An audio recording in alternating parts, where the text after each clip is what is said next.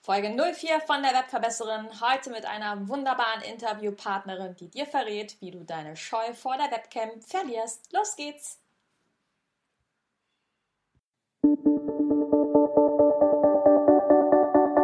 Die Webverbesserin. Der Podcast, mit dem du als Trainer, Coach oder Berater online sichtbar wirst.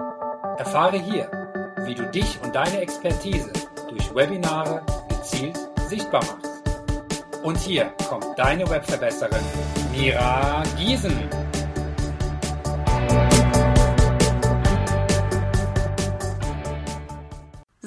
Und herzlich willkommen. Ich habe heute die Helga Truckenbrot bei mir zu Gast, ihres Zeichens Medientrainerin, äh, Moderationstrainerin, Rednertrainerin, Kameratrainerin und überhaupt, das wird sie aber gleich, glaube ich, äh, alles selber mal erklären. Helga, vielen lieben Dank, dass du dir Zeit für uns genommen hast und dass du hier bist. Hallo Mira. Ist ja kein Problem, ich sitze zu Hause, ich muss ja nicht reisen, das passt doch total gut. ja, wir Selbstständigen, wir haben es, was das angeht, wirklich gut, das stimmt. Magst du einfach mal so ein, zwei, drei Sätze über dich erzählen, wer du bist und was du machst? Okay, Mira, ich ähm, bin Rheinländerin, lebe seit 21 Jahren in Berlin. Ich habe nach meinem Studium, ich habe Geschichte studiert, ich habe nach meinem Studium knapp neun Jahre beim erst beim Radio und dann beim Fernsehen gearbeitet, immer Privatfernsehen. Das wurde mir dann zu viel und ich habe mich am, äh, das heißt, ähm, das hat mir nicht mehr gefallen und ich habe mich am 1. Januar 2000, das fand ich ein schönes Datum, da warst du wahrscheinlich noch in der Grundschule, habe ich mich selbstständig gemacht und bin jetzt seit 16 Jahren nur als Trainerin unterwegs. Das heißt, ich ähm, mache keine Webinare. Ich bin immer weg. Ich bin entweder in München, in Frankfurt, in Hamburg, in Berlin und trainiere Menschen, die mit der Öffentlichkeit sprechen wollen oder sollen. Das heißt, ich bereite Interviews vor, Pressekonferenzen in Krisen zum Beispiel. Ich bereite Menschen auf Präsentationen vor, ganz viel mit PowerPoint-Präsentationen oder Reden.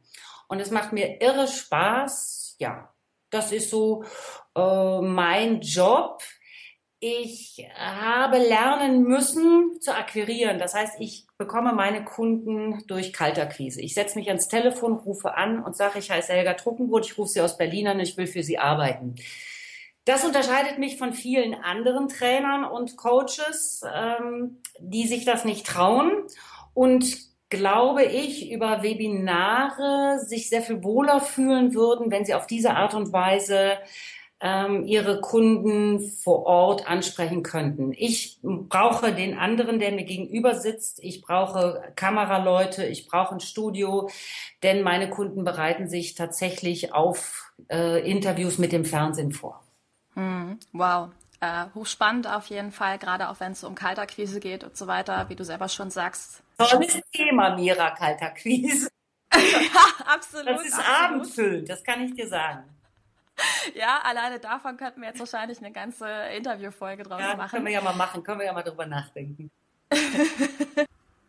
Äh, vielleicht hast du ja generell mal so drei, vier ähm, Quick-Tipps so zum Thema Akquise, ähm, die du so rausgeben kannst. Neben den Webinaren ist es ja sicherlich auch ein Thema, das viele Trainer, Coaches, Berater ähm, beschäftigt.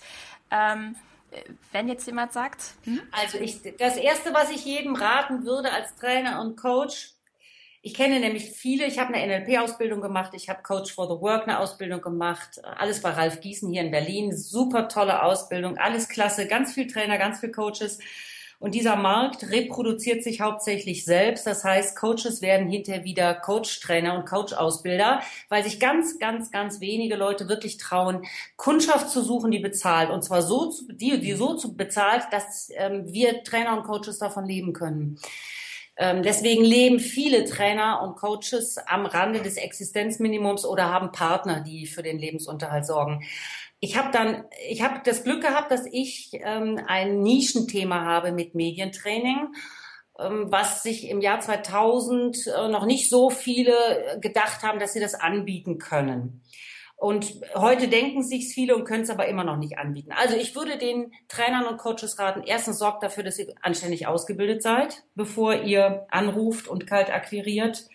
Sorgt dafür, dass euer Produkt stimmt. Aber hört irgendwann auch mal damit auf. Ich weiß von vielen Trainern und Coaches, Wenn ich das bei Xing sehe, die haben dann zehn Ausbildungen hinter sich. Das erzählt mir, dass jemand immer noch mit sich selbst beschäftigt ist, statt endlich mal zu gucken, wo ein Kundschaft rankommt. Also diese Krankheit, äh, ewig einer Fortbildung nach der anderen nachzulaufen, weil es ja immer noch nicht richtig ist, da fehlt dann auch das Selbstbewusstsein, irgendwann auf den Markt zu gehen und es anzubieten. Ja, didaktische Ausbildung, Trainerausbildung, Coachausbildung, ja, aber irgendwann mal aufhören. Produkt muss stimmen. Äh, bei Kalterquise würde ich jemandem raten, sich in eine gute Situation zu bringen. Also sich einen Tag auszusuchen in der Woche, erstmal anfangen zu üben mit Kunden, an die man vielleicht gar nicht so richtig ran will. Ja, bei mir in Berlin mussten einige Bäckereien dran glauben. Ich weiß, dass Bäcker kein Medientraining brauchen und es auch nicht bezahlen wollen und können. Aber die mussten dran glauben, die habe ich einfach angerufen und habe geübt, wenn man telefoniert. Tut mir total leid, aber habe ich gemacht. Und dann habe ich mich langsam gesteigert in Richtung Mittelstand. Also ähm, dann wurden die Unternehmen größer, bei denen ich trainiert habe. Und als ich mich dann selber gut fühlte und meinen 30 Sekunden Elevator Pitch drauf hatte, in 30 Sekunden zu sagen, wer bin ich eigentlich und was biete ich dir an, da habe ich dann angefangen und einfach frech die großen Namen angerufen. Das ist mir völlig egal, wie das Unternehmen heißt. Ja, die Leute beziehen auch ihr Selbstbewusstsein häufig nur aus dem Namen oder sehr stark aus dem Namen ihres Arbeitgebers. Das sollen sie ja gerne machen. Aber ich habe keine Angst vor ihnen. Ich biete ihnen etwas an, was sie gut gebrauchen können und die meisten sollten es dringend machen, bevor sie in eine tiefe Krise rasen. Also das ist mein Fach. Ähm, ja, und dann mhm. äh, schicke ich innerhalb von einer Minute, sobald derjenige sagt, meistens recht freundlich übrigens, ja, je größer die Namen sind der Unternehmen, die ich anrufe, umso freundlicher sind die Leute und nicht umgekehrt. Und wenn die sagen, ja, ist okay, schicken Sie uns mal was zu, damit ist von deren Seite ja aus das Telefonat beendet, dann haben die innerhalb von 60 Sekunden Unterlagen von mir. Die haben ein Profil über mein Training und die haben meinen Lebenslauf und ein Foto von mir.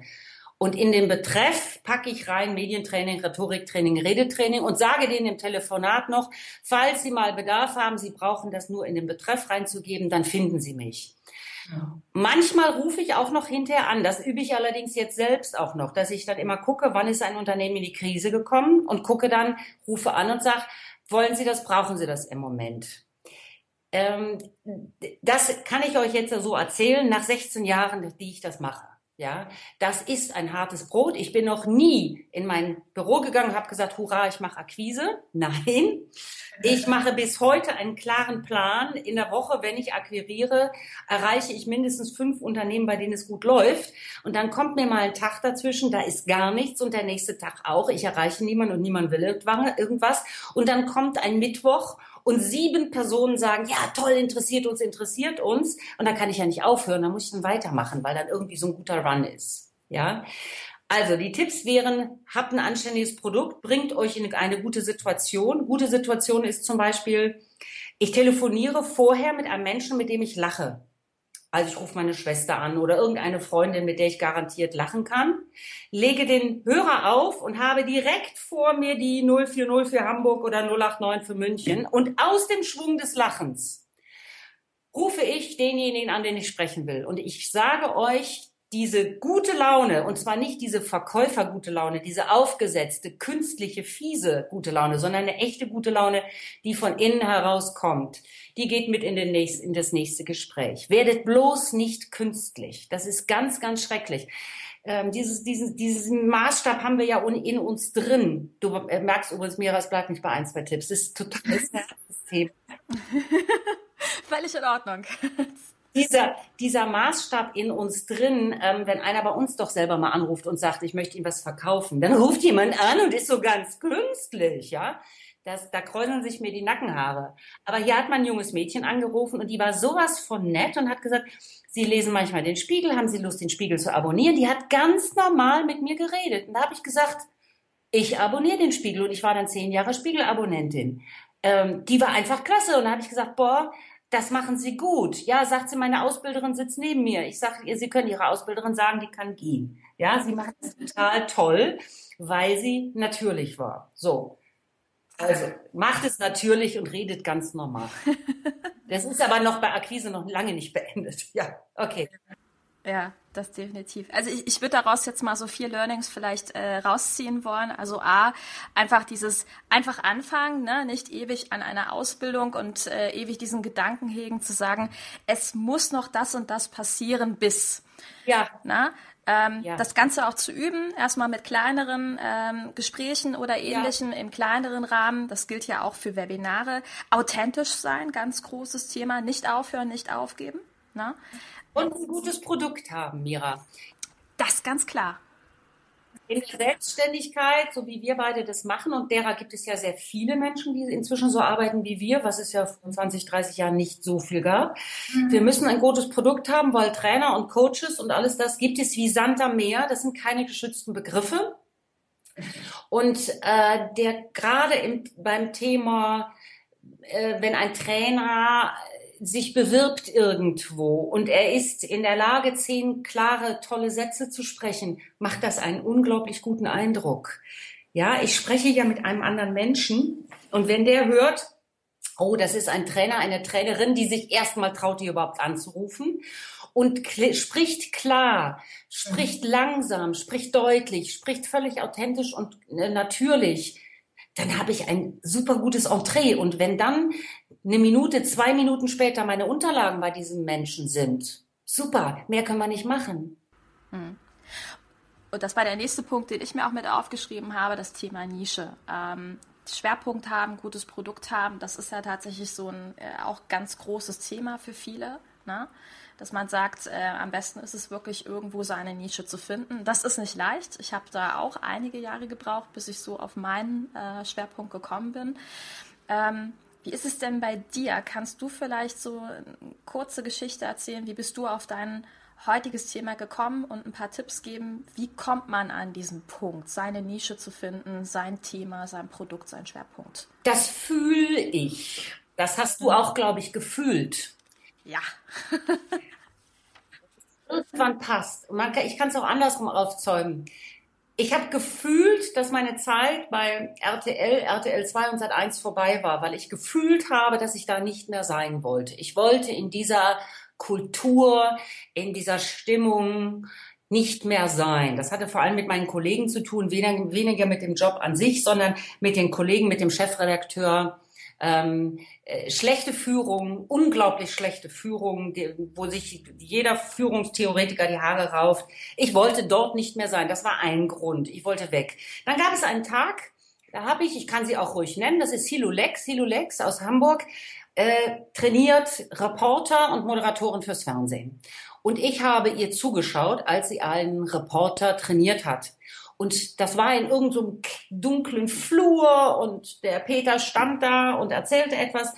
Und ich hatte das Gefühl, das kann ich auch, was sie da macht. Ich kann das auch. Also nicht, da geht es ja nicht um Abkanzeln, sondern es geht ja darum, etwas beobachten, etwas sehen und dann dem anderen in einer Formulierung, in einem Ton einen Rat zu geben, einen Tipp zu geben oder ihm weiterzuhelfen. Und da das zu treffen, was der auch umsetzen kann. Also nicht irgendetwas Theoretisches, sondern genau das treffen, was der in diesem Moment braucht. So. Und ich habe gedacht, das kann ich. Und dann habe ich mich mit ihr unterhalten und sie sagte, ja, sie macht das schon seit ein paar Jahren und sie schreibt Reden und so weiter und so fort. Und ich habe ich hab gemerkt, das will ich machen. Das finde ich ganz, ganz, ganz toll. Von diesem Moment, bis ich mich selbstständig gemacht habe, sind, glaube ich, zwei Jahre noch vergangen. Da habe ich bei Sat 1 dann aufgehört. Und bis ich auf dem Markt war, Mira, waren fünf Jahre vergangen. Also ich hatte mir gedacht, oh, ich habe ein Studium und ich habe zwei Volontariate gemacht und ich habe jetzt sieben Jahre, acht Jahre noch als Redakteurin, Reporterin gearbeitet. Das wird bei mir keine fünf Jahre dauern. Es hat fünf Jahre gedauert. Vielleicht hätte es noch viel, viel länger gedauert, wenn ich nicht gelernt hätte, diesen bloody part of the job, dieses Akquirieren, die Akquise äh, zu erlernen. Ähm, dann hätte es vielleicht länger gedauert. Aber äh, ja, das wäre so, das war meine Geschichte, wie ich dorthin gekommen bin, wo ich war. Ähm, die, das nächste war, als ich mich selbstständig gemacht habe, hat meine Freundin Simone aus Frankfurt angerufen und hat gesagt, kannst du mal für mich Leute vorbereiten? Die geben immer Interviews und die machen das suboptimal. Also das ist noch nicht so toll. Und da habe ich mich wochenlang hingesetzt und habe überlegt, wie bringe ich jemanden bei, wie er das macht mit den Journalisten. Weil wie Journalisten ticken, das wusste ich ja. Ähm, wie vermittel ich denen das? Und ich hatte ja keine didaktische Ausbildung, ich habe ein Magisterstudium gemacht. Dann habe ich mir überlegt, nee, wenn ich denen das alles nur erzähle, dann geht das von einem Ohr rein, ins eine Ohr rein und aus dem anderen Ohr wieder raus. Ich muss das über Fragen, die selber erarbeiten lassen. Das wäre zum Beispiel bei, für alle Trainer nochmal ein Tipp. Ähm, ballert die nicht von vorne mit Infos zu, sondern erfragt es und lasst die Leute es arbeiten dass dann das Problem ist, Fragen so zu stellen, dass die Leute genau das antworten, was man haben will. Okay, das habe ich dann gemacht und nach diesem Training in Frankfurt bei meiner lieben Freundin Simone ähm, bin ich nach Hause gefahren und hatte so das Gefühl, das muss ich machen. Das muss ich machen, das muss ich machen. Es waren zwei Tage Training. Ich wusste nicht mehr, ob ich Männchen oder Weibchen war. Training ist irre anstrengend, acht Stunden am Tag. Aber ich habe das Gefühl gehabt, das muss ich machen. Das macht mir wahnsinnig Spaß. Das ist die Geschichte, habe ich weitergemacht. Mhm. Also im Grunde kann man ja schon zwei Learnings daraus ziehen. Zum einen ein bisschen beobachten, sich selbst auch zu beobachten, sein Bauchgefühl. Ne? Sehr, sehr, sehr, sehr, sehr. Ja, gibt es auch ein super schönes Buch zu ähm, von Dan Hare, heißt es, glaube ich. Ähm, Sei du selbst und verändere die Welt. Ich werde es auch in den Shownotes mal mit verlinken. Ähm, der sagt auch, im Endeffekt gibt es in jeder Situation, die man hat, zwei Gefühle, nämlich ja oder nein. Und das allererste Gefühl, was man im Bauch hat, das ist eigentlich immer das Richtige, auch wenn man zurückblickt. Wunderbar, Mira. Deswegen sage ich meinen Kunden, geben Sie mir mal ganz schnell eine Antwort, damit Sie erst gar nicht den Kopf einschalten und auch nicht bei den anderen gucken. Äh, das hat die Vera Birkenbiel, die Wunderbare, auch gemacht. Die hat sich in einen großen Hörsaal gestellt und hat gesagt, und jetzt machen Sie mal das und das. 20 Sekunden. Und dann hat die so einen fiesen Küchenwecker gestellt und der machte tick, tick, tick, tick, ja. Und die Leute mussten ganz schnell etwas machen, weil sie dann sehr äh, instinktiv an etwas rangekommen sind. Ja, Bauchgefühl auf jeden Fall. Ja, absolut. Ne? Also dieses, dieses Strahlen, dieser, äh, ja, One Million Dollar Moment, ne? wenn man einfach das Gefühl hat, ja, jetzt bin ich absolut am richtigen Punkt. Und sicherlich auch einfach mal zu gucken, ähm, auch das Beispiel, was du ein bisschen gebracht hast, wenn mich jemand anderer anruft, wo holen sich denn auch andere Tipps von mir ab? Ne? Weil sie das Gefühl haben, da kann man selbst auch mit weiterhelfen. Ich glaube, auch das ist ein ganz guter Punkt. Ähm, wo stehe ich? Ja, ich habe bloß, also bei Akquise, ähm, das ist ein solches Thema, da kommen die an, gehen die anderen nicht mit. Und zwar, die alle hier hundertfach an. Und ich habe mir hier schon den Mund fusselig geredet und sie machen es nicht. Ähm, was ich zum Thema das Thema finden, was mir da, ich sagte immer so ein Bild, fahr mal deine Antennen aus und guck mal, was das Leben dir für Antworten zuspielt. Weil ich viele, viele Leute kenne, die so mit um die 40 ihr Leben nochmal auf so ein anderes Bahngleis stellen und äh, vielleicht immer so ein bisschen schon mit der Selbstständigkeit kokettiert haben, geliebäugelt haben. Und dann sage ich immer, fahrt die Antennen aus. Ja, ich habe mal Geschichte und katholische Theologie studiert und ich bin heute Rhetoriktrainerin. Ähm, für mich passt das alles gut zusammen. Aber ich hätte ja mit äh, 19, als ich an die Uni gegangen bin, nicht gewusst, dass man Rhetoriktraining machen kann oder Medientraining machen kann. Ich habe irgendwie meine Fühler ausgefahren aus der Not heraus, dass ich was anderes machen wollte und habe gemerkt, das mhm. ist es. Mhm. Ja, ja. definitiv. Ähm, dann würde ich gerne ein Stück weitergehen. Also äh, egal ob ich jetzt mein Thema habe oder nicht, ähm, Webinare helfen ja auch so ein bisschen dabei, einfach mal zu recherchieren, die Zielgruppe zu befragen, auch wie du schon gesagt hast, aus dieser Komfortzone ein bisschen auszubrechen, ähm, einfach mal anrufen, einfach mit den Leuten sprechen. Da gehören Webinare ja auch mit dazu, dass ich ein bisschen Output mal rausgebe und mal schaue, wie die anderen reagieren. Aber grundsätzlich ähm, ist diese Präsentation, also sich dieses Darstellen, für viele ja ein Wahnsinnshindernis. Also erstmal überhaupt rauszugehen, genau diese Komfortzone zu durchbrechen. Ähm, hast du erstmal generell so ein, zwei, drei Tipps, wo du sagst, okay, äh, das wäre vielleicht ähm, ja so ein Tipp, mit dem man ein bisschen diese Komfortzone einfach durchbrechen kann und beziehungsweise sich nicht ganz so schlecht dabei fühlt? Trainer und Coaches als deine Ansprechgruppe, deine Zielgruppe möchten andere begleiten in Veränderungsprozessen. Ja? Dann können Sie am eigenen Leib mal erleben, ähm, wie Veränderung denn schwierig sein kann. So, das ist das eine. Ein Webinar, wie viele Leute nehmen teil an, an, also was hast du für eine Idee, wie viele Menschen bei einem Trainer oder Coach auf der anderen Seite sitzen? Vier, fünf? kommt ja darauf, ob das Webinar selbst an. Also ich sag mal so, selbst vier, fünf finde ich schon viel, weil es sind vier oder fünf Menschen, die bereit sind, dir zuzuhören. Gut. Und die Situation ist aber eigentlich nichts anderes, als wenn ich zum Essen eingeladen habe, Spaghetti koche mit Bolognese-Soße und fünf Leute mir zuhören, während ich von meinem letzten Griechenland-Urlaub erzähle. Also die Technik, das weiß ich, ähm, schafft, äh, äh, schafft ein Unwohlsein. So. Wobei ich glaube, dass viele, viele, viele Menschen schon über Skype, Skype als ein Instrument für sich er erkannt haben und nutzen, um mit Menschen in fernen Ländern zu telefonieren und die zu sehen. Ja.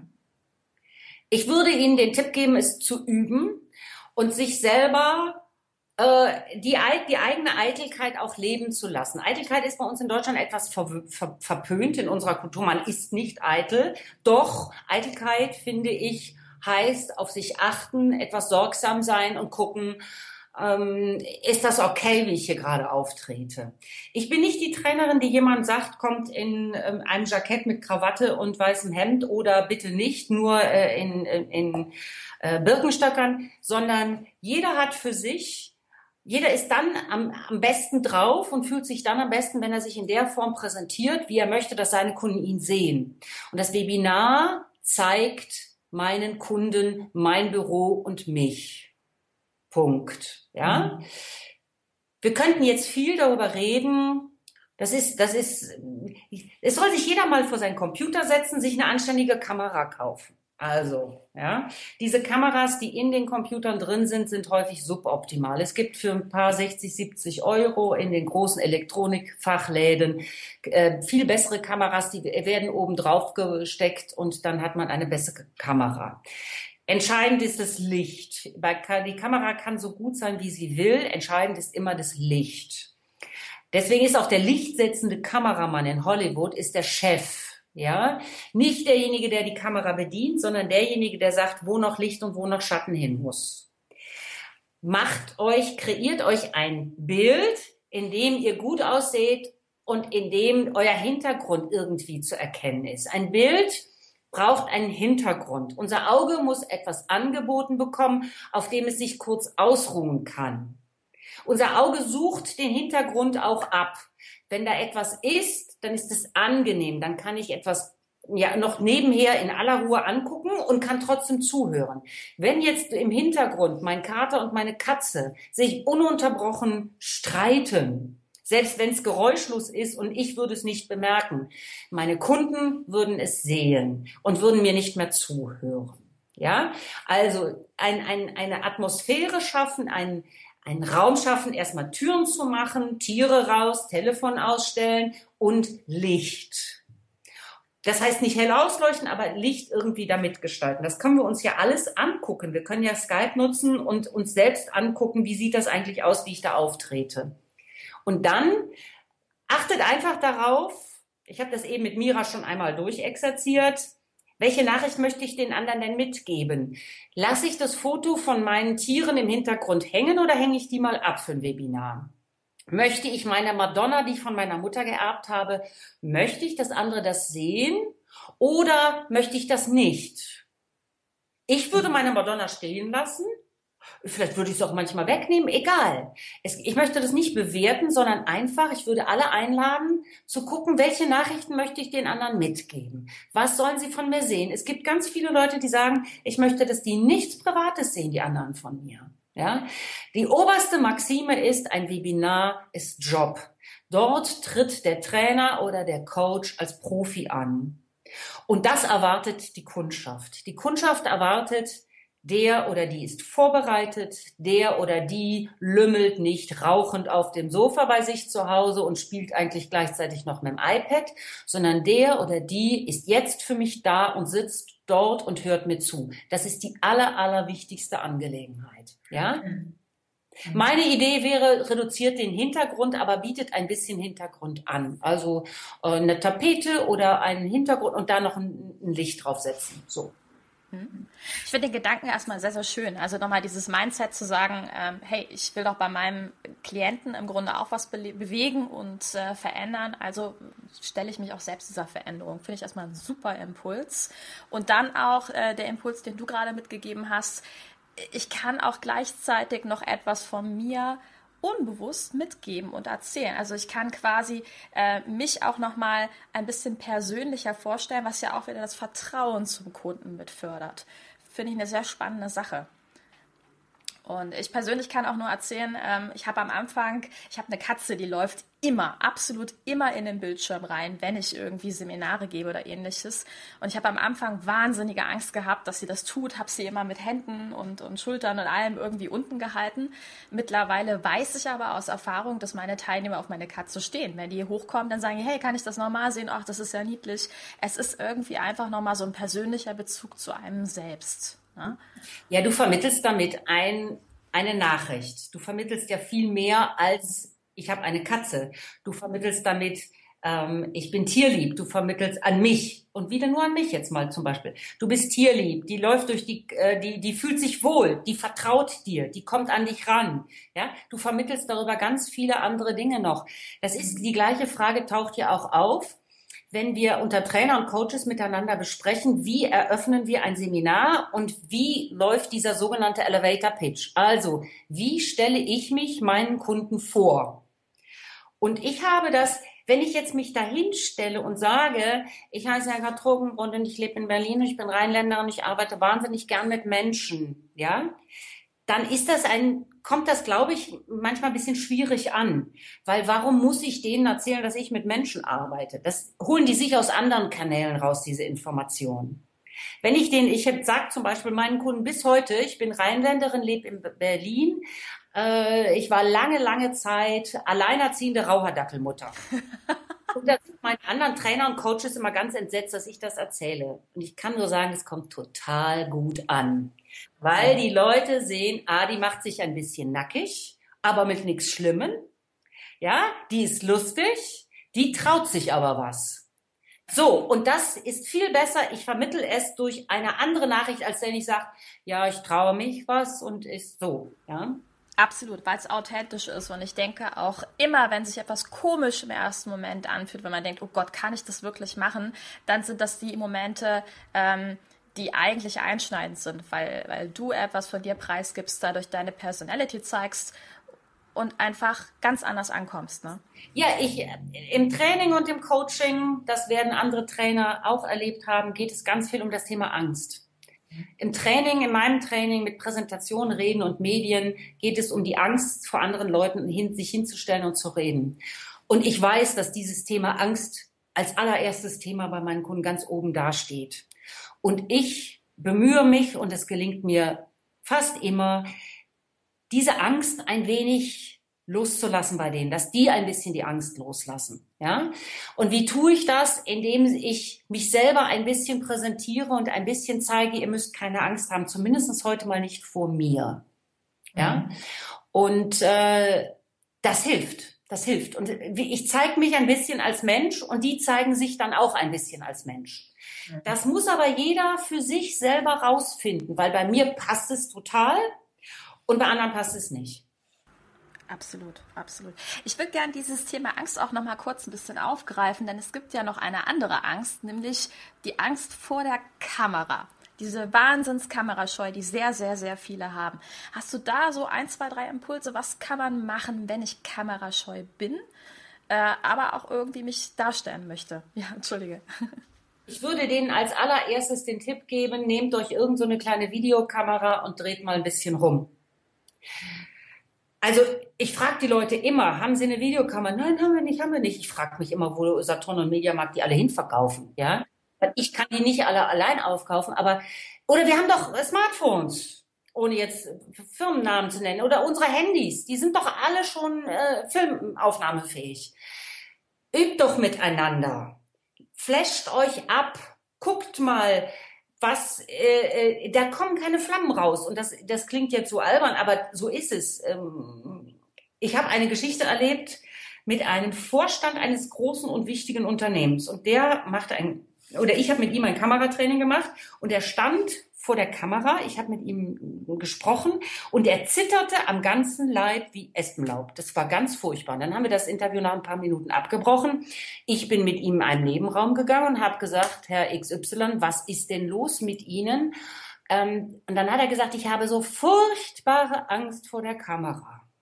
Und dann habe ich gesagt, okay, dann machen wir mal Folgendes. Der Kameramann und Sie gehen jetzt in aller Ruhe mal eine Viertelstunde mit der Kamera auf Ihrer Schulter durchs Haus und Sie flashen einfach mal, Sie filmen ein bisschen. Sie nehmen ein bisschen die Bilder am Flur auf, ein bisschen Türen, Schwenk, machen mal einen Schwenk in den Garten und so weiter und so fort.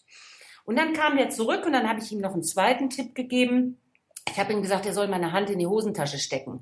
Das wird immer ganz groß diskutiert äh, das gehörte sich nicht, das gehörte sich nicht. Ich bin der Meinung, es passt bei dem einen und beim anderen passt es nicht.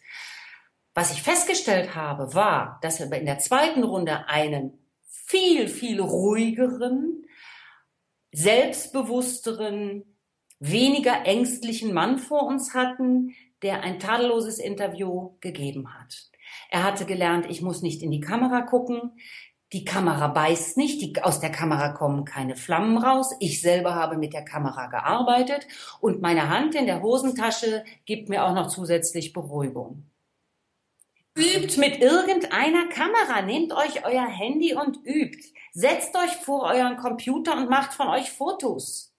Also, wenn jemand ein Webinar, wenn es ganz, ganz schlimm läuft, dann bietet eben nur Seminare an, Webinare an, in dem äh, gesprochen wird. Ja, als Audio. Ja. Äh, super, super tolle Story. Vielen, vielen Dank. Ich kann es mir richtig vorstellen, wie dieser Mann da äh, stand und gezittert hat und wie er über sich selbst hinausgewachsen ist. Wahnsinn. Vielen lieben Dank für diese super tolle Geschichte. Ähm, generell, wenn wir von Stresssituationen sprechen, das ist ja sicherlich auch, ähm, wenn wir noch ein bisschen beim Thema Angst bleiben, etwas, was viele beunruhigt. Also zum Beispiel kritische Rückfragen von Teilnehmern. Ähm, wenn ich verunsichert bin, wie wirke ich dann, äh, wenn mir vielleicht das Gesicht in Anführungsstrichen einfriert oder ähnliches. Hast du da einen Tipp, wie kann ich in so einer potenziellen Stresssituation reagieren? Äh, also, Kritische Nachfragen von Teilnehmern sind berechtigt und sind gut. Ich kann euch jetzt nach 16 Jahren, die ich trainiere, sagen, dass es sich lohnt, bei einer Frage, die ich als Trainerin vielleicht erstmal als Störung empfinde, innezuhalten und zu sagen, kannst du mir die Frage nochmal sagen? Und zu überlegen, wenn ich die Frage in diesem Moment nicht in den Zusammenhang einsortieren kann, wie, kann, wie meint er sie vielleicht? Ich habe, das habe ich, nachdem ich meine NLP-Ausbildung gemacht habe, gelernt, innezuhalten und zu hören, was fragt er? Ja, was fragt er? Er hat, ich habe vorher etwas gesagt, wir haben vorher über ein Thema geredet, was fragt er? So, wenn ich diese Frage nicht beantworten kann, dann ist das Ehrlichste und das Authentischste zu sagen, das ist eine gute Frage und ich muss da mal ein paar Minuten drauf rumkauen. Fällt einem von euch etwas ein? Hallo? Ein Trainer ist kein Brockhaus oder wer das Brockhaus nicht mehr kennt. Wir sind kein Wikipedia, kein laufendes, sondern wir sind Menschen, die andere ermutigen und begleiten auf einem Weg, den die gerne gehen wollen. Wir sind aber nicht allmächtig. Auch ein Hausarzt verweist einen Patienten mal an einen Facharzt oder sagt, da muss ich mal gucken, was es da noch geben kann. Ich finde das am allerehrlichsten, wenn der Profi mir sagt, da muss ich mal drauf rumkauen. Das ehrt übrigens auch meine Frage, dass meine Frage vielleicht wirklich interessant ist und dass ich dem Trainer mal etwas erzählen konnte. Ich gebe solche Fragen gerne in die Runde weiter und nehme mir selber Zeit, darüber nachzudenken, was hast du da eigentlich gesagt? Was hast du gefragt? Was kann ich darauf antworten? Mir ist es einmal passiert, du hörst ja gern Geschichten, das ist zwei oder drei Jahre her, da hat ein, ein Teilnehmer in einem Training etwas gesagt, wo ich dachte, ey, das kann doch wohl nicht, ich gedacht, gedacht, Gott sei Dank, das kann doch wohl nicht wahr sein, was habe ich dir denn stundenlang vorher gesagt? Das ist es doch gar nicht, habe ich gedacht. Gesagt habe ich dann, nein, Herr Dr. So und so, ich habe das nicht angenommen. Das war Gott sei Dank ein zweitägiges Training. Ich habe nachts dann über diesen Menschen nachgedacht und am nächsten Morgen habe ich mich vor die Gruppe gestellt und habe gesagt, guten Morgen. Und als allererstes würde ich Ihnen gerne, Herr Dr. So und so sagen, ich habe heute Nacht von Ihnen geträumt. Da wurde der ganz blass. Ich sage, Sie müssen nicht blass werden. Ist was ganz Anständiges. Ich habe heute Nacht darüber nachgedacht, was Sie gesagt haben und ich muss Ihnen sagen, Sie hatten recht gestern. Sie hatten recht ähm, das war ein total guter Einwurf und ähm, das wollte ich Ihnen heute Morgen noch sagen. Und ich kann dir sagen, Mira, dieser Mann war in dem Training der fleißigste den ganzen Tag. Und die Leute sind hintergekommen und gesagt, boah, Frau Trumboot, klasse. Da haben sie sich sogar selber korrigiert. Super. Also, dieses, wenn ein Trainer oder ein Coach vor diesem Computer hier sitzt mit der Kamera oben drauf oder wo auch immer und einen perfektionistischen Anspruch an sich selbst hat, dann setzt er sich so unter Druck, dass es nicht gelingen kann. Ja? Lasst los, zeigt auch mal, weiß ich jetzt nicht, ähm, muss ich nachdenken, weiß es einer von euch? äh, und auch mal sich zu korrigieren später. Loslassen. Es gibt keine Tricks, um zu überwinden, dass ich vielleicht etwas nicht weiß. Ich sage einfach, ich weiß es nicht.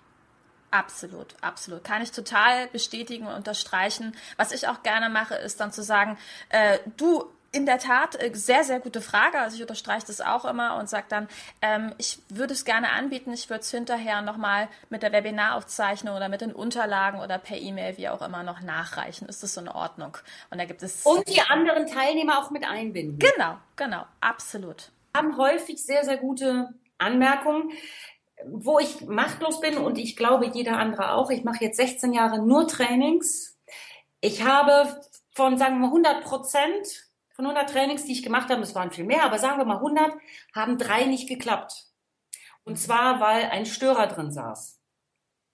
Ähm, da saßen jeweils ein Störer drin und dieser Störer hat von morgens 9 bis abends um 18 Uhr alles, was ich gesagt habe, war lächerlich, oberflächlich, doof, blöd. So. Und spätestens um 17 Uhr sind dann alle anderen auch der Meinung, das ist oberflächlich, blöd, alles doof. So. Dagegen, gegen diese Art von Gruppendynamik, das kannst du auch in allen didaktischen Büchern nachlesen, da kannst du mit jeder äh, Human Resources Abteilung sprechen, äh, allen großen Unternehmen, wenn eine, wenn eine Gruppendynamik so verläuft, ähm, da kommst du als Trainer nicht gegen an. So. Bei einem Webinar, vermute ich mal, ist die Gefahr nicht so groß, weil da jemand nicht hingeschickt wird. Also bei diesen drei Fällen war das jeweils so, dass jemand geschickt worden war und nicht freiwillig kam. Wenn die Trainer und Coaches allerdings freiwillige Kunden auf der anderen Seite haben, dann wird das mit der Gruppendynamik eher klappen. Helga, also äh, sehr, sehr, sehr vielen super tollen Input hast du uns schon geliefert. Kannst du uns abschließend vielleicht noch ähm, ein, zwei Bücher nennen, die für dich persönlich so die Ultimativbücher sind, ähm, die dein Leben vielleicht ein bisschen verändert haben? Bücher zum Thema Kamerapräsenz, Selbstvertrauen, Präsentieren. Du hast die freie Auswahl. Ähm, was kannst du uns nennen? Ähm, du hast mir ja deine Fragen vorher geschickt und ich fand diese Frage so lustig und so süß. Bücher, die mein Leben verändert haben? Nein, die gibt es nicht. Äh, es gibt in meinem Leben Menschen, die mein Leben verändert haben und es gibt mein Leben verändert. Nein, das haben Menschen vielleicht verändert. Ich kann dir sagen, dass ich ähm, ich habe von Michael Birkenbiel das Buch gelesen, Train the Trainer. Könnt ihr alle bei Amazon oder sonst wo Secondhand kaufen. Kostet keine 49 Euro mehr. Das ist ein super Leitfaden für Trainer und Coaches, ähm, was Gruppendynamik angeht, gute und schlechte Trainer und so. Super. Michael Birkenbiel.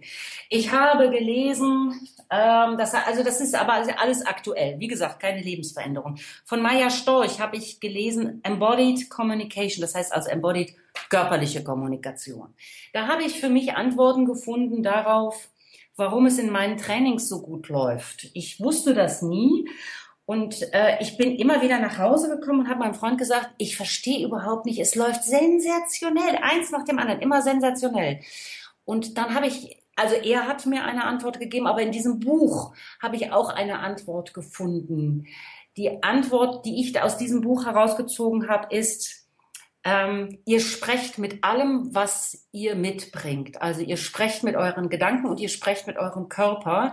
Alles zusammen. Wenn ihr euch dem Menschen zuwendet, wenn ihr bei ihm seid, dann spürt er das. Und das könnt ihr euch gar nicht vornehmen. Also es geht sehr, sehr tief. Das ist ja eine Charakterfrage. Ja, Trainer wird man ja nicht, ein guter Trainer vor allem nicht, wenn man bei der IHK eine Ausbildung gemacht hat, sondern wenn man von innen heraus ein Thema hat, das man unglaublich gern Menschen vermitteln will. Da läuft vieles bei mir, ist autodidaktisch gelaufen. Ich hatte eine Kundin, die guckte immer sehr kritisch, immer mit so einer Falte in, auf der Stirn. Und dann habe ich irgendwann mal sie gefragt, ist was irgendwie mit dem Training? Es war eine Pressesprecherin und die hatte mir Leute geschickt, ist was mit dem Training? Stimmt irgendwas nicht? Sie gucken immer so kritisch. Und da sagt sie, nein, ich gucke immer so kritisch. Können Sie mir mal ein Buch empfehlen zum Thema Mimik trainieren? Da war ich noch ziemlich frische Trainerin. Ich bin also los in Berlin in den größten Buchladen und bin dort in die Abteilung Theater und bla. Ich war sowas von auf dem Holzweg, dass es mir heute noch die Schamesröte ins Gesicht treibt und habe geguckt, Mimik trainieren, Körpersprache trainieren. Ich habe echt gedacht, man könnte das. Und dann fand ich dieses Buch, der Gedanke, die authentische Körpersprache hieß es damals noch. Heute heißt es, der Gedanke lenkt den Körper. Stefan Spieß. Ganz genau, hast schon recherchiert, super. Und da habe ich Antworten gefunden auf diese Frage. Und da habe ich gefunden, und dann habe ich mich auf den Weg gemacht und habe mich angefangen damit zu beschäftigen, was ist Körpersprache? Was ist nonverbale Kommunikation? Weil ich in meinem Training immer wieder die Frage erfahre oder höre, bringen Sie mir Körpersprache fürs Fernsehen bei. Das denken wahrscheinlich auch viele jetzt Teilnehmer an den Webinaren. Welche Gestik, wie setze ich mich hin, welche Mimik und so weiter und so fort nehme ich ein, wenn ich dort als Trainer auftrete. Und bei Stefan Spieß habe ich dann gelernt, eure innere Haltung muss da stimmen. Ja, wenn ich gut drauf bin, wenn ich, wenn, wenn ich mich in eine gute Verfassung gebracht habe, wenn ich für mich gesorgt habe, wenn ich, wenn die anderen mir wichtig sind, wenn, wenn, wenn ich die mag, wenn ich es wertschätze, dass die da mich gebucht haben, dann wird sich das vermitteln. Und dann wird mein Gesicht und dann wird meine Körperhaltung seine entsprechende Ausdrucksweise finden. Also Stefan Spieß fand ich total klasse, Maya Storch, Embodied Communication und war das, war das dritte war Michael Birkenbiel, Train the Trainer, fand ich klasse. Ja. Super klasse. Habe ich mit aufgenommen, werde ich auch in den Show Notes natürlich verlinken, dass ihr das dort direkt findet. Super. Ähm, Helga, erstmal vielen, vielen, vielen lieben Dank für diesen super tollen Input. Magst du uns noch verraten, wo wir dich online finden, wo wir mehr Informationen über dich finden? Ihr findet Informationen über mich bei Xing im Moment noch, Helga Truppenbrot mit U vorne und das DT am Ende. Und bald dann auch mit einer überarbeiteten Webseite unter medienberatungberlin.de. Die ist aber, geht aber jetzt erst diese oder nächste Woche in die Programmierung. Okay, super. Dann vielen, vielen, vielen herzlichen Dank für dieses super tolle Interview und ähm, mach's gut. Bis bald. Vielen Dank, Helga. Tschüss, Mira. Tschüss. Das war die heutige Interviewfolge und ich hoffe, es hat dir gut gefallen. Lass mich gerne wissen, welche Themenbereiche dich außerdem interessieren und kontaktiere mich einfach über meine Website. Ansonsten vielen lieben Dank fürs Zuhören und bis bald. Mach's gut. Ciao.